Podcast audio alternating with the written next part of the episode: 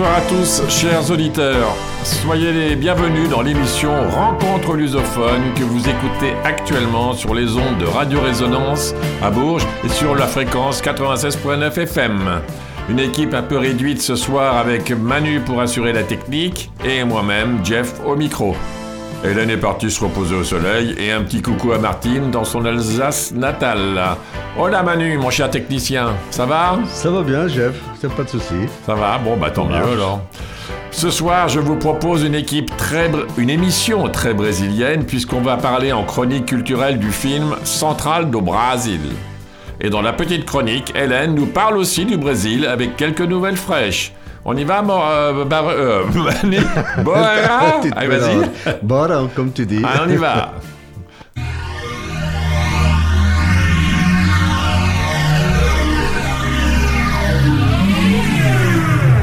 Résonance 96.9.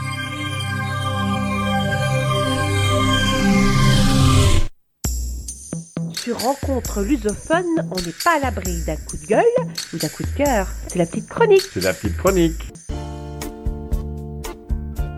Pour ouvrir l'année, Jeff va nous présenter ce soir un film brésilien, Central do Brasil. Alors je me suis dit que tant qu'à mettre le Brésil à l'honneur, autant y aller à fond.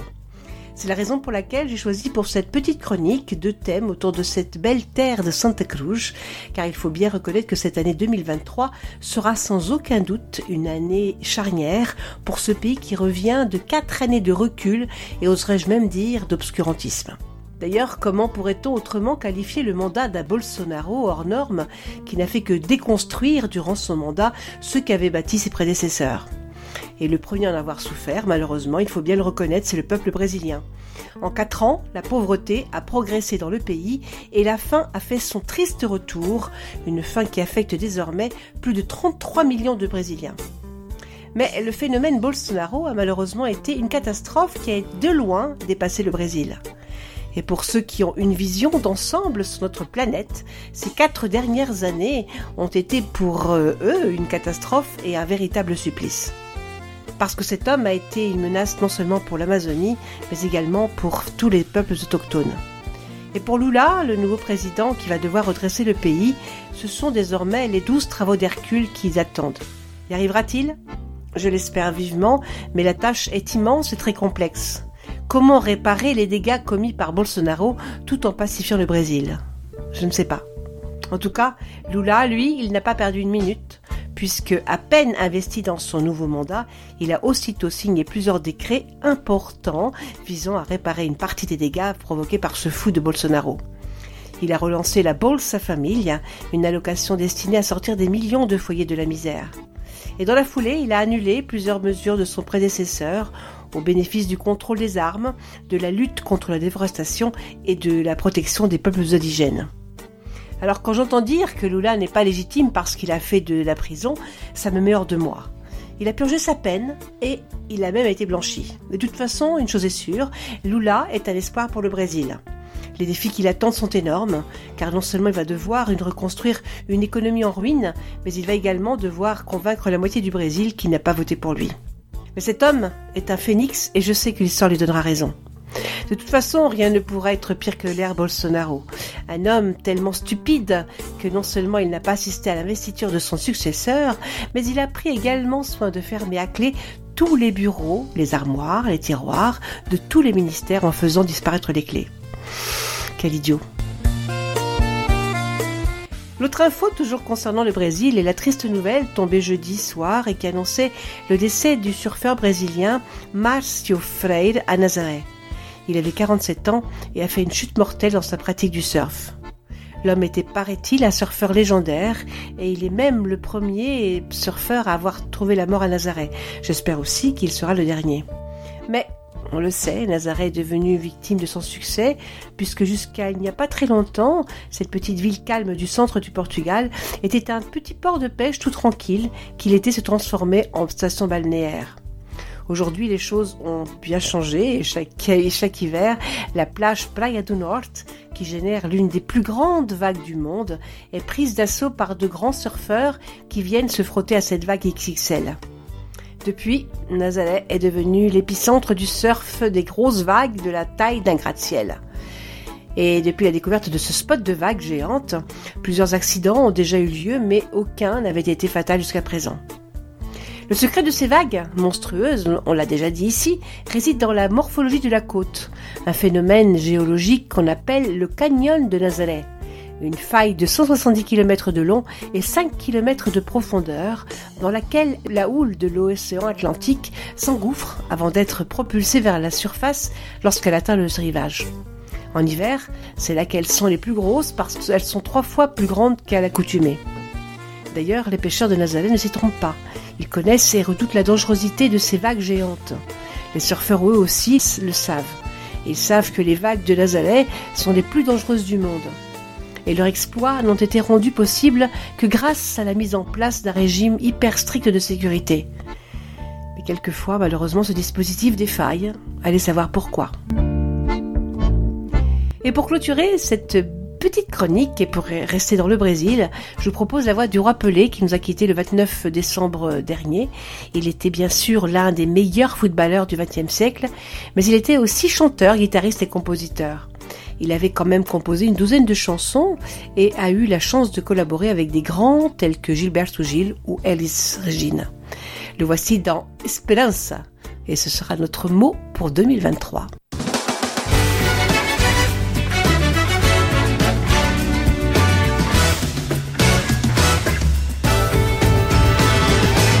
Basta olhar pro horizonte pra uma nova esperança despontar. Abre os olhos pro futuro, que outro sol agora irá brilhar. Brasil, Brasil. A chama está acesa e pronta pra incendiar a alma e o coração. Aqui no Brasil. As nações do mundo prontas pra celebrar. Amor e muita paz, unidos somos mais. E é um novo tempo que a gente avista. É o povo brasileiro nessa conquista. E essa própria gente nunca desista. Nunca desista. Nunca desista. Sejam muito bem-vindos ao Rio de Janeiro. Cidade maravilhosa, explosão da natureza. Só gente carinhosa, meu Deus, quanta beleza. Agite sua bandeira, cada um pro seu país. E a festa é brasileira pro mundo ser feliz. Somos uma só torcida com alegria e emoção. Que esporte é vida, acelera coração. Garra, força e energia, isso dá pra ver. De qualquer canto deste planeta. O grito da torcida vai vencer, pode crer amor e muita paz. Unidos somos mais, e é um novo tempo que a gente avista. É o povo brasileiro nessa conquista. Que essa prova gente nunca desista, nunca desista, nunca desista. E é um novo tempo que a gente avista. É o povo brasileiro dessa conquista. E essa própria gente nunca desista, nunca desista, nunca desista. No maior show da terra, vou dizer pro mundo inteiro, com muito orgulho, como é bom ser brasileiro. Cada um fez sua parte, tá na hora de brilhar e mostrar pra toda a gente o nosso jeito de jogar. Vem gente de todos os cantos do planeta, milhões de bandeiras enfeitando a janela. Já tá tudo preparado na nação verde amarela. Amarela. Vamos lá, minha gente. Respeitamos a todos, mas vamos acreditar no Brasil, Brasil, Brasil, Brasil.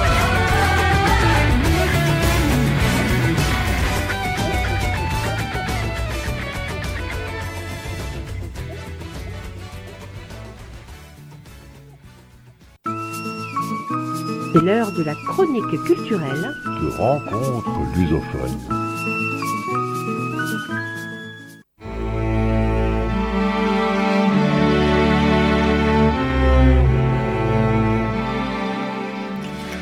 En ce début d'année, euh, le Brésil est à l'honneur avec la prise de fonction de Lula, nouveau président du Brésil. Je vous ai trouvé un film sympa pour faire le lien avec l'actualité. Bon, le sujet n'a rien à voir avec les élections. Je veux parler de Central do Brasil. C'est un film franco-brésilien, et oui, ça existe, réalisé par Walter Sall, sorti en 98. Avec ce film, le réalisateur issu du cinéma publicitaire et du cinéma documentaire a obtenu l'Ours d'Or à Berlin et son interprète principale, Fernanda Montenegro, le prix de la meilleure actrice. Mais d'abord, écoutons le générique.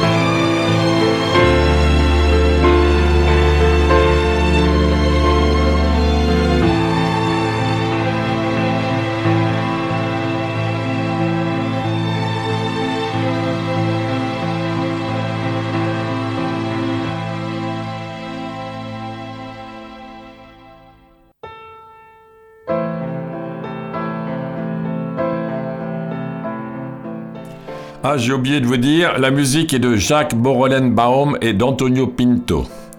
Bon, de quoi ce film parle-t-il?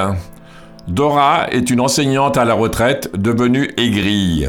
Elle travaille à la gare centrale de Rio de Janeiro, qui s'appelle Centrale do Brasil justement, écrivant des lettres pour des clients analphabètes afin de joindre les deux bouts. Elle peut être impatiente, voire énervée avec ses clients et parfois ne poste pas les lettres qu'elle écrit, les mettant dans un tiroir, voire les déchirant. Josué est un petit garçon pauvre de 9 ans qui n'a jamais rencontré son père, mais espère le faire un jour. Sa mère envoie des lettres à son père par l'intermédiaire de l'écrivaine Dora, disant qu'elle espère le revoir bientôt.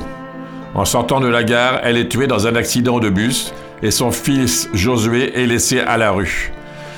Dora le recueille et le vend à un couple corrompu, mais sa voisine et amie Irène la fait se sentir coupable et elle retourne chercher Josué. Dora est d'abord réticente à l'idée d'être responsable du jeune garçon, mais décide ensuite de voyager jusqu'au nord-est afin de, de trouver la maison de son père et de le laisser là-bas. Dora essaye de laisser José dans le bus, mais il la suit en oubliant son sac à dos contenant l'argent de Dora. Ben, sans le sou, ils sont pris par un aimable camionneur évangéliste qui les abandonne quand Dora l'incite à boire de la bière et devient ensuite trop amicale. Dora échange sa montre contre un aller pour Bon Jésus de Norté. Il trouve l'adresse de son père à Bon Jésus, mais les occupants actuels disent que Jésus a gagné une maison à la loterie et habite maintenant dans les nouveaux quartiers, ajoutant qu'il a perdu la maison et l'argent à cause de l'alcool. Ben, sans argent, Josué sauve Dora et lui-même du dénuement en suggérant que Dora écrive des lettres pour les pèlerins qui sont arrivés à Bon Jésus pour un grand pèlerinage. Ayant gagné quelques sous, Dora poste les lettres. Enfin. Ils prennent le bus vers les nouveaux quartiers, mais quand ils localisent l'adresse du père de Josué, les nouveaux habitants leur disent qu'il n'habite plus là et a disparu. Josué dit à Dora qu'il va attendre son père, mais Dora l'invite à vivre avec elle. Elle appelle son amie Irène à Rio de Janeiro et lui demande de vendre son réfrigérateur, son sofa et sa télévision. Elle dit qu'elle appellera quand elle sera installée quelque part. Après avoir raccroché, elle apprend qu'il n'y a pas de bus avant le lendemain matin. C'est très compliqué, mais faut bien que ça vienne. Isaïas, un des demi-frères de Josué, travaille sur un toit près de l'arrêt de bus et apprend que Dora et Josué cherchent son père. Après s'être présentés eux, Dora dit qu'elle est une amie de son frère et qu'elle passait dans le coin. Josué, qui, méfiant à l'égard des étrangers, s'est présenté comme Géraldo, et Dora sont invités à dîner sur l'insistance d'Isaïas. En arrivant chez Isaïas, ils rencontrent Moïse, l'autre demi-frère de Josué. Plus tard, Isaïas explique à Dora que leur père a épousé Anna, qui ne sait pas être la mère de José, après la mort de leur propre mère. Et qu'il y a neuf ans, Anna, alors enceinte, a quitté son amant alcoolique pour Rio et n'est jamais revenue. Isaïas demande à Dora de lire une lettre que son père a écrite à Anna quand il a disparu il y a six mois, au cas où elle revienne. Dans la lettre, le père des garçons explique qu'il est allé à Rio pour trouver Anna et le fils qu'il n'a jamais rencontré. Il promet de revenir, lui demande de l'attendre et dit qu'ils peuvent être tous ensemble, lui, Anna, Isaïas, Moïse. À cet instant, bah, Dora s'arrête, regarde Josué et dit Et Josué que j'ai hâte de rencontrer. Elle l'a rajouté. Hein. Isaïas et Josué disent tous deux qu'il reviendra, mais Moïse ne le pense pas. Le lendemain matin, alors que les garçons sont endormis, Dora sort en cachette pour prendre le bus pour Rio. D'abord, elle laisse à, côté de la lettre de Jésus celle d'Anna à Jésus, celle que Dora a portée depuis la gare centrale et n'a jamais postée, exprimant le souhait d'Anna que la famille soit réunie. Josué se réveille trop tard pour empêcher le départ, le départ de Dora.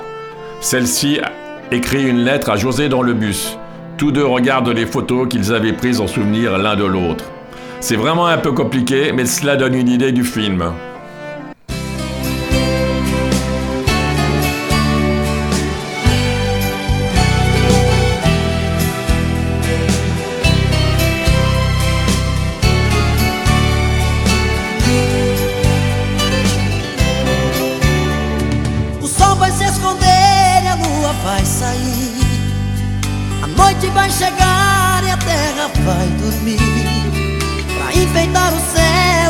Estrelas vão brilhar. E os rios continuam indo atrás do mar. São bocas feito fera dividindo a fome. O homem atrás da vida e a vida atrás do homem. A chuva faz barraco e morro desabar. E os rios continuam indo atrás do mar. Se o grito pela vida é a porta de saída calar essa voz. A esperança está aqui, mesmo cada um por si e Deus por nós. Se o grito pela vida é a porta de saída, por que calar essa voz? A esperança está aqui, mesmo cada um por si e Deus por nós.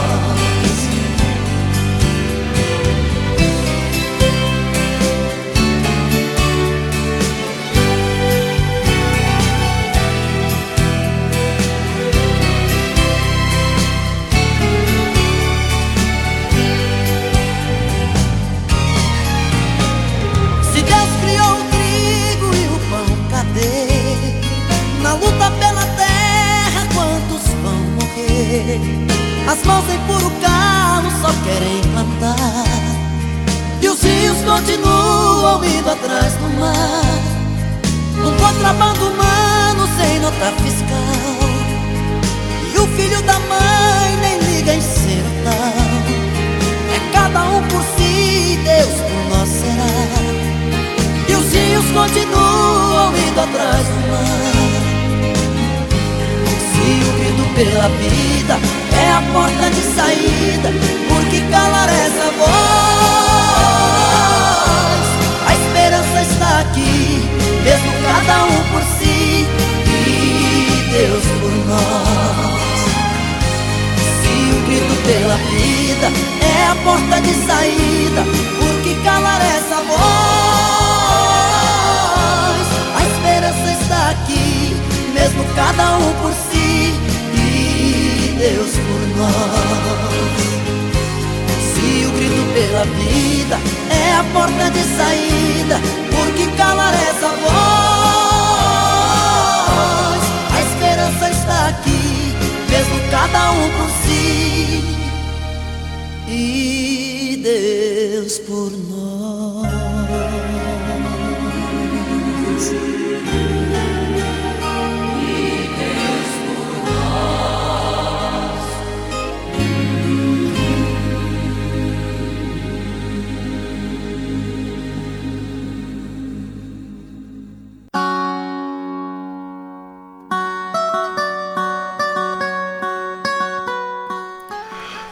Être un docu-fiction, Central do Brasil met en scène certains aspects d'une sombre réalité sociale. Analphabétisme, enfants abandonnés, banditisme, trafic d'organes, violence.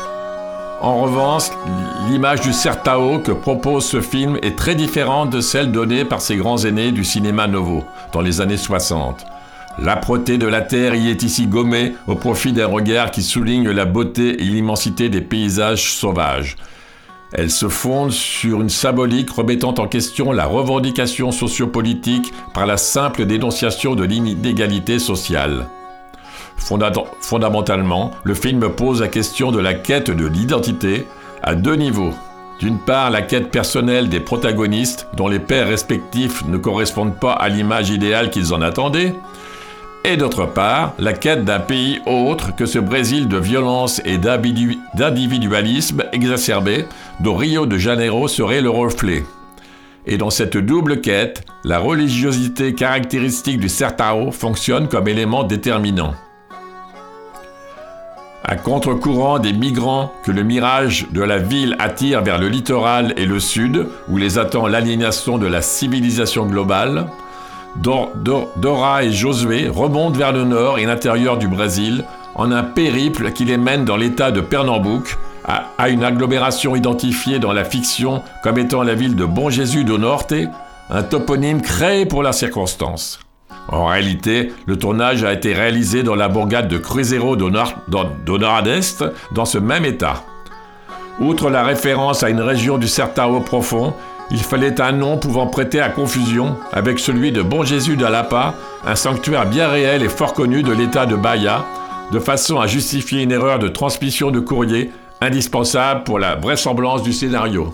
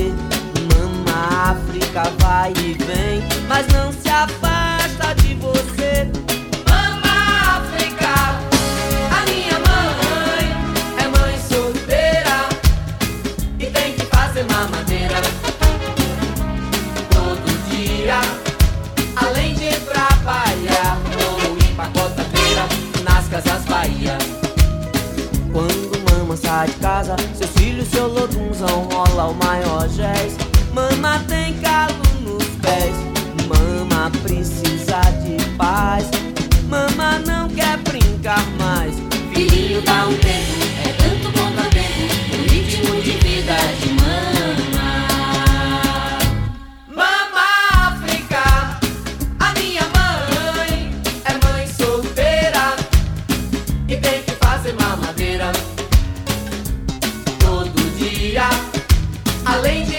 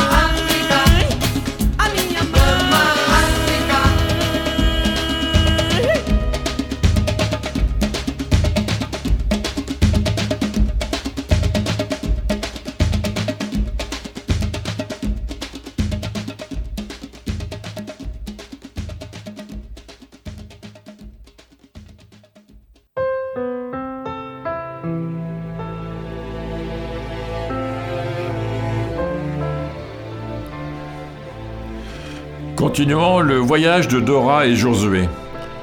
Les images de Bonzésu de do Norte correspondent aux stéréotypes d'un village perdu du Sertao nord-est.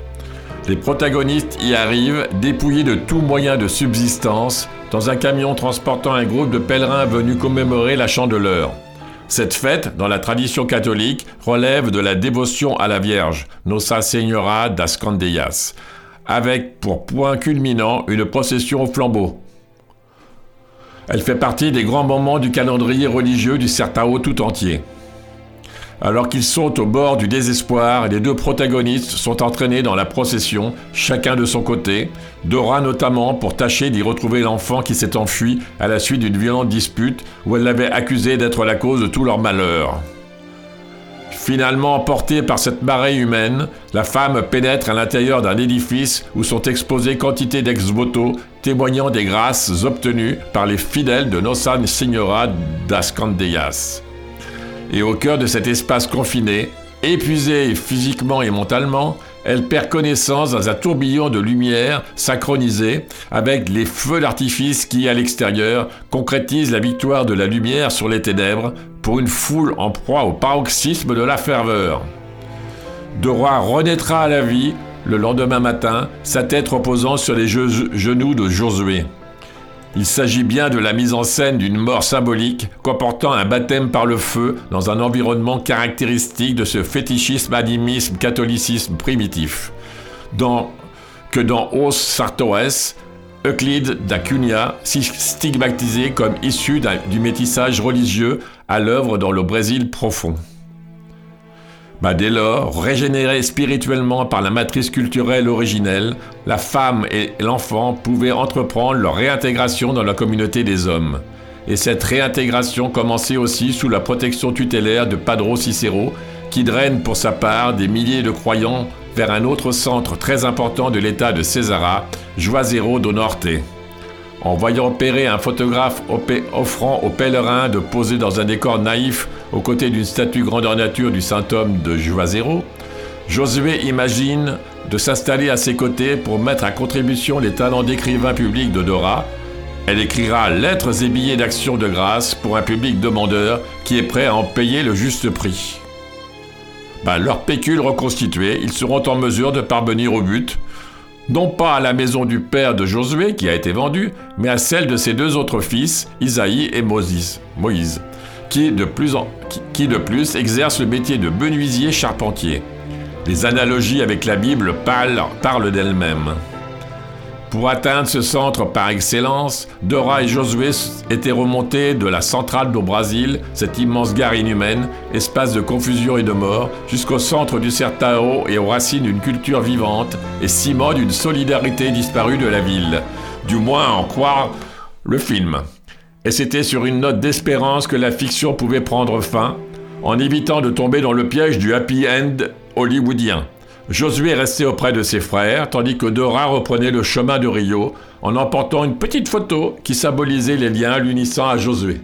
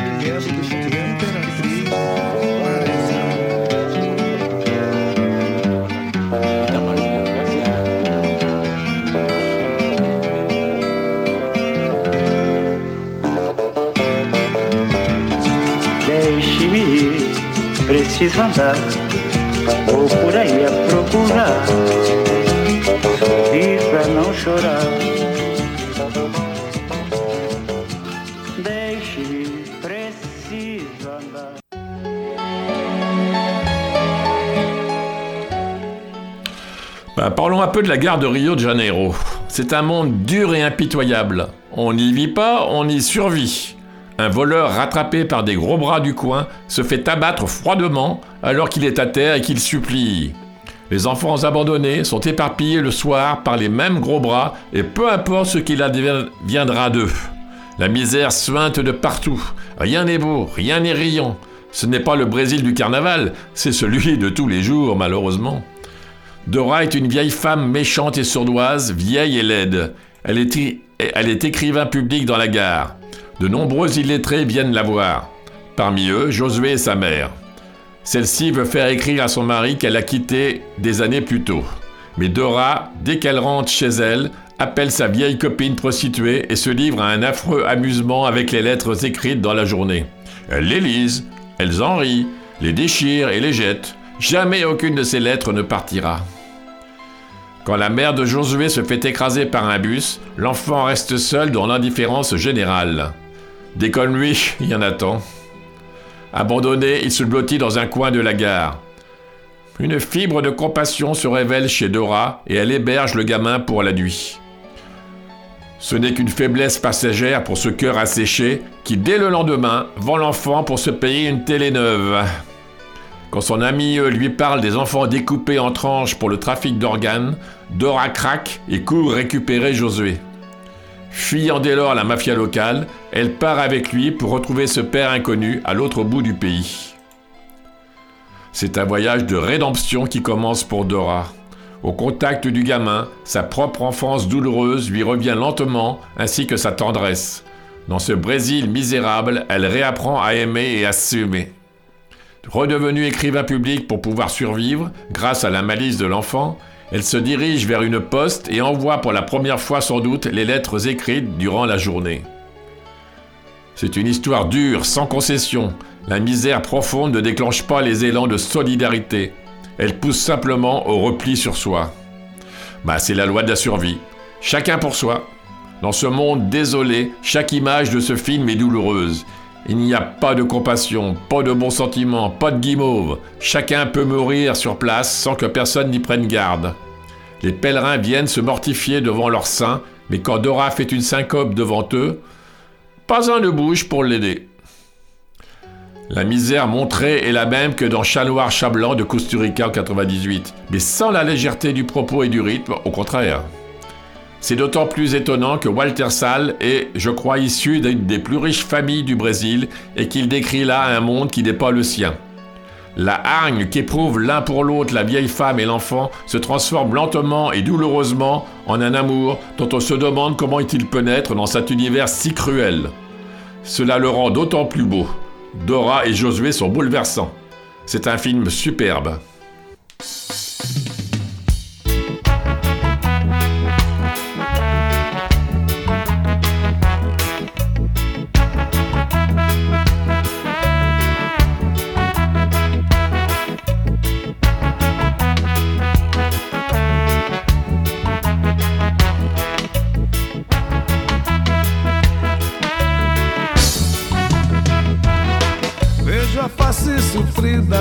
Dessa gente.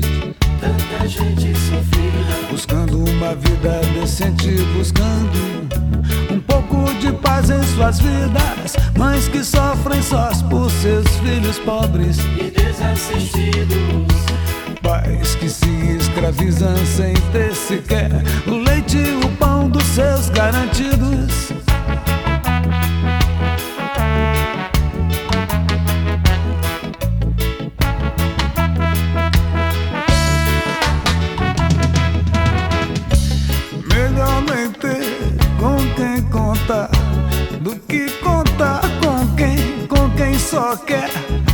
Se aproveitar da boa fé dos que precisam se dão algo, algo, mas eles visam só em seu interesse se inspiram. Nada, nada de coração terão pra lhe dar. Eleve ao mais alto o seu pensamento. É preciso ter fé, é preciso saber dar tempo ao tempo. Dentro de si você achará a força contida do firmamento e já então lhe proverá. Nada, nada do que for preciso lhe faltará.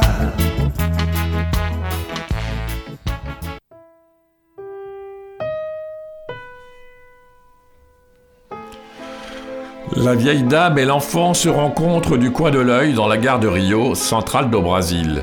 Il n'a pas les yeux dans sa poche, elle a des poches sous les yeux. Il n'a jamais fréquenté les bancs de l'école, elle passe ses journées sur un banc de la gare où elle arrondit sa retraite en écrivant des lettres que lui dictent des analphabètes.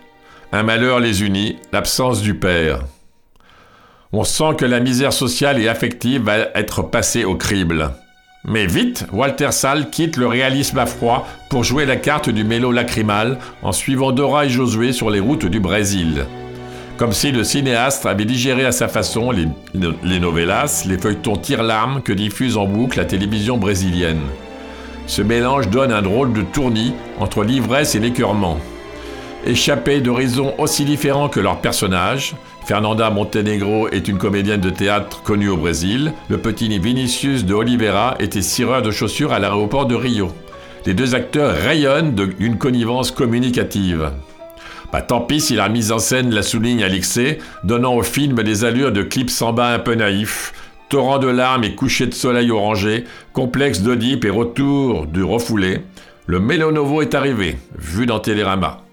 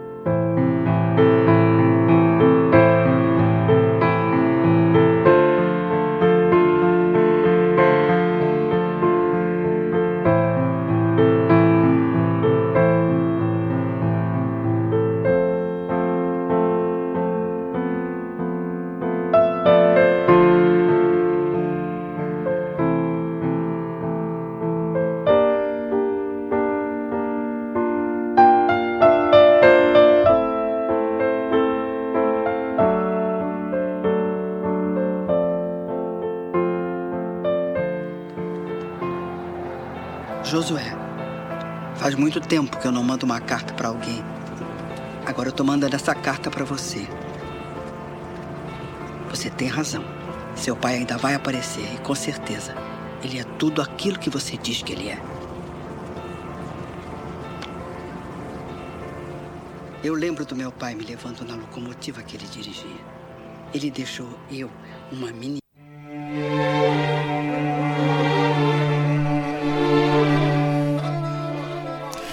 Voilà, encore un film mettant mon stoïcisme à rude épreuve. Je pense qu'il méri- qu'il mériterait même sa place dans le top film coup de poing. Parce que, bon sang, qu'est-ce que c'est trash? Mais commençons étape par étape. Attention, ceci est une critique artisanale, sans colorant ni conservateur, c'est-à-dire qu'elle n'est pas exempte de spoilers. On suivra donc l'histoire de Josué, petit garçon qui, qui, suite à la mort de sa mère, ira à la recherche de son père qu'il n'a plus vu depuis des années. Aidé par Dora, vieille femme, écrivain public. En gros, elle écrit des lettres pour ceux qui ne savent ni lire ni écrire, complètement blasés de la life.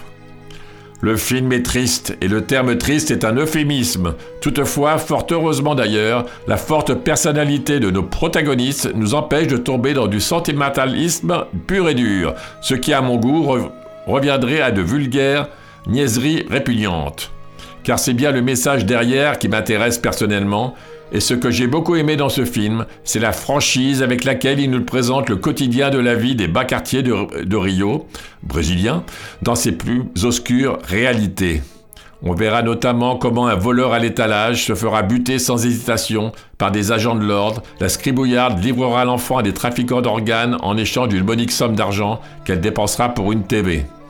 Cependant, il a tout de même une certaine mesure dans les scènes choisies. En effet, ce ne sont là que des choses qui arrivent réellement dans certaines régions du monde, et bien plus souvent qu'on pourrait l'imaginer.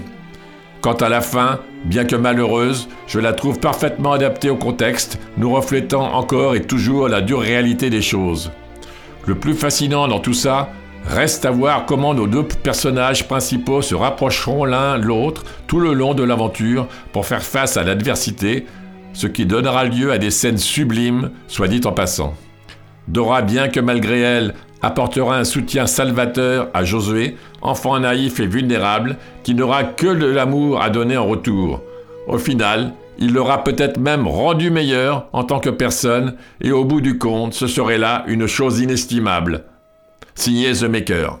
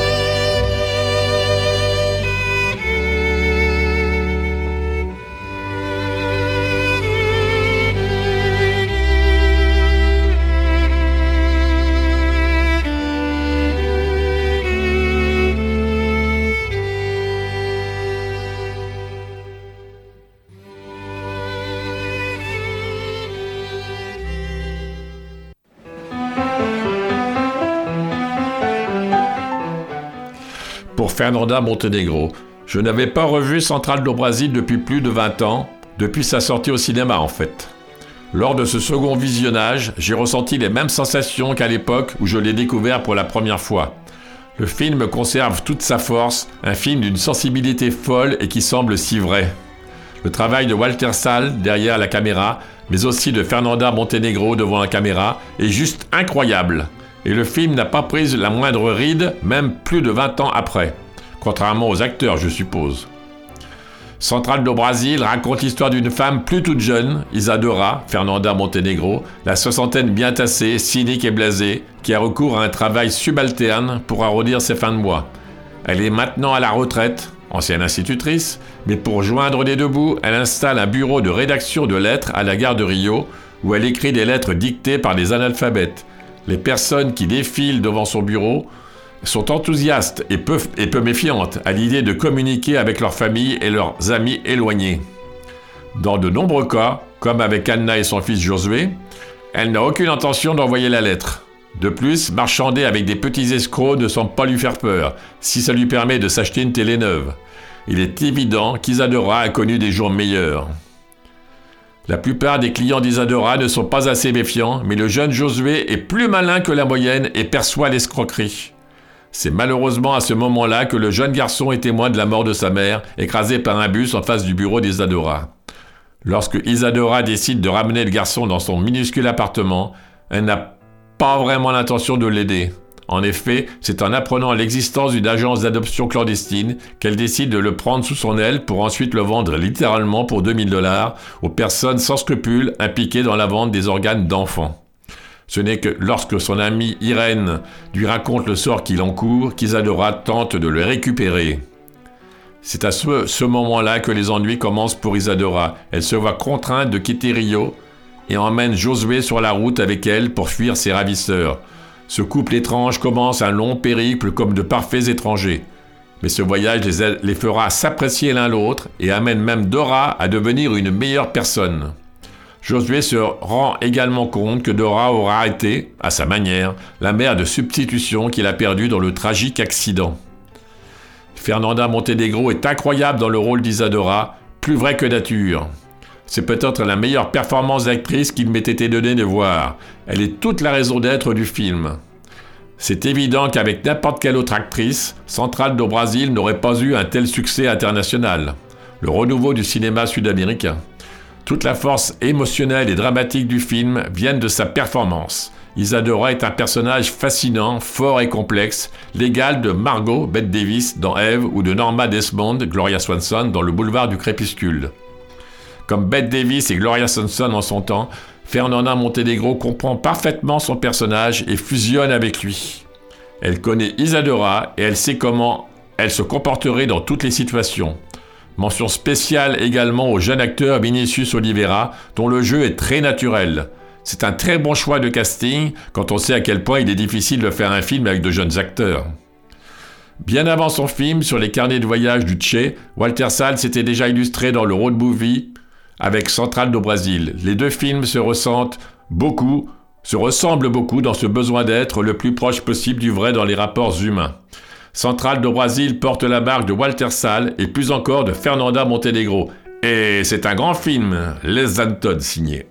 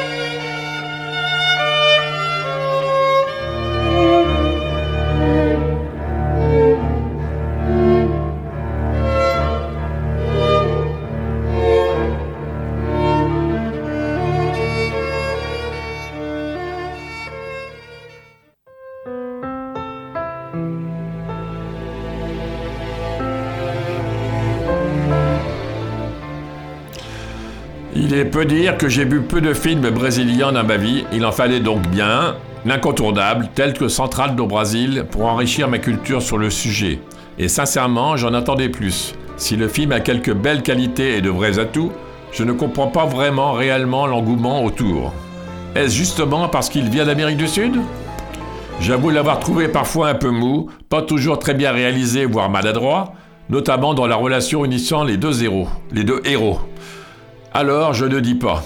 Ça change des gentilles relations adultes-enfants, que l'on se cogne à longueur de temps, certaines répliques ne manquant pas de piquant. mais pour le coup, c'est trop, voire inutilement cruel par moments, m'empêchant de m'attacher autant que prévu à eux. C'est toutefois nettement mieux sur la seconde partie, et même si l'on revient à une forme de normalité dans le récit, on s'intéresse également plus à ce qui se passe à l'avenir de l'un et de l'autre. De plus, Walter Sall porte un vrai regard sur son pays, ce voyage recelant une richesse de paysages aussi impressionnante que la terrible pauvreté qui est parfois décrite, sans oublier l'importance démesurée de la religion, à l'origine d'une très jolie scène d'ailleurs. Enfin, la qualité de l'interprétation est également pour beaucoup dans la relative réussite du film, le jeune Vinicius de Oliveira et surtout la remarquable Fernanda Montenegro apportant une, une grande authenticité à ce road movie, pas vraiment comme les autres. De belles choses donc, même si au début du statut dont bénéficie l'œuvre, je suis ressorti de la salle, oui je l'ai vu au cinéma, pas mécontent, voire touché, à défaut de l'avoir été par la grâce espérée. Un bon film sans être un grand. Donc voici une chanson de l'autre film de Walter Sall, Exposure, on y va.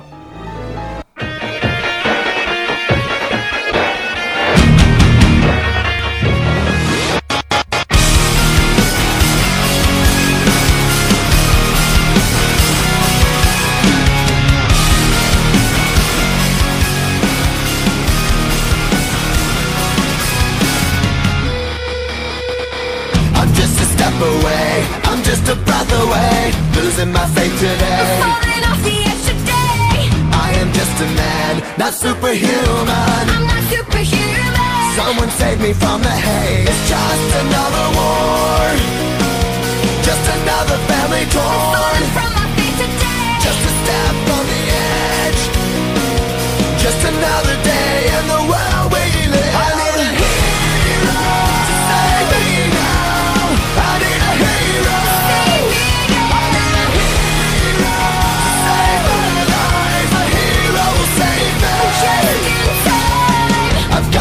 today to live another day. Speaking my mind today. My voice will be heard today. I've gotta make a stand, but I am just a man. I'm not superhuman. My voice will be heard today. It's just another war, just another family My torn. voice will be heard today. It's just another kill. The countdown begins to destroy ourselves. I need a hero to save me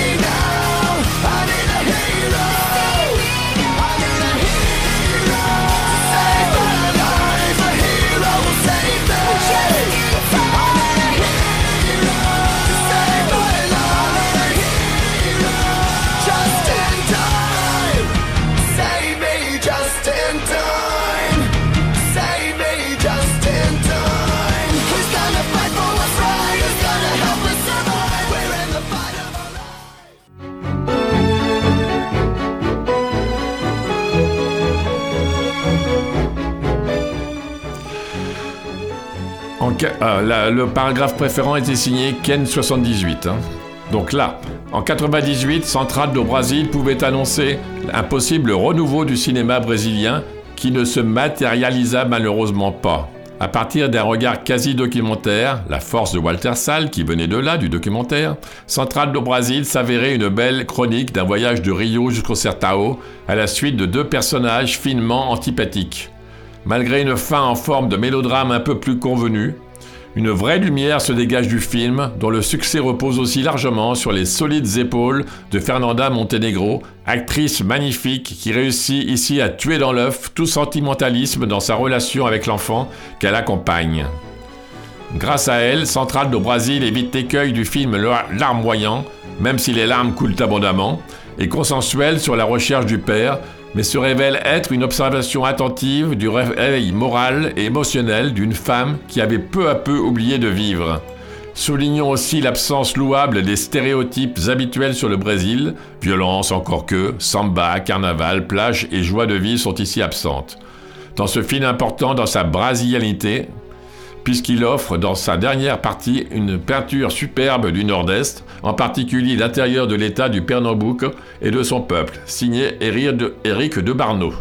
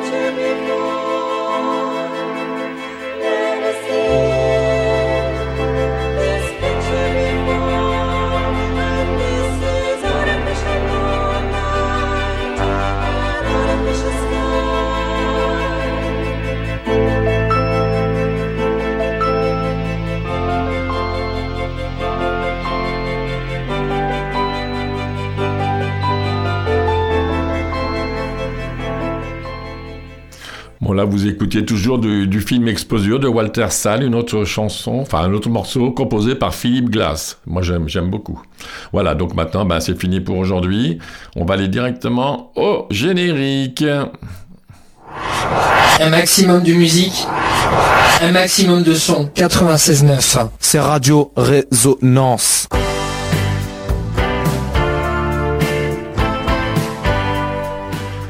Et voilà, c'est terminé pour ce soir. Merci pour votre écoute. À samedi prochain. À toi, Manu. Euh, Rencontre lusophone se termine pour aujourd'hui, mais pour mieux revenir dans une semaine, à la même heure et sur la même radio, évidemment. N'oubliez pas le podcast de l'émission du jour. Il sera mis à disposition sur le site de Radio Résonance, incessamment sous peu. Ou bien sûr sur notre page Facebook qui porte le nom de notre émission Rencontre lusophone au pluriel, cela va de soi. Pour finir, je voudrais souhaiter à, à tous nos auditeurs de France et du monde entier une heureuse et merveilleuse année.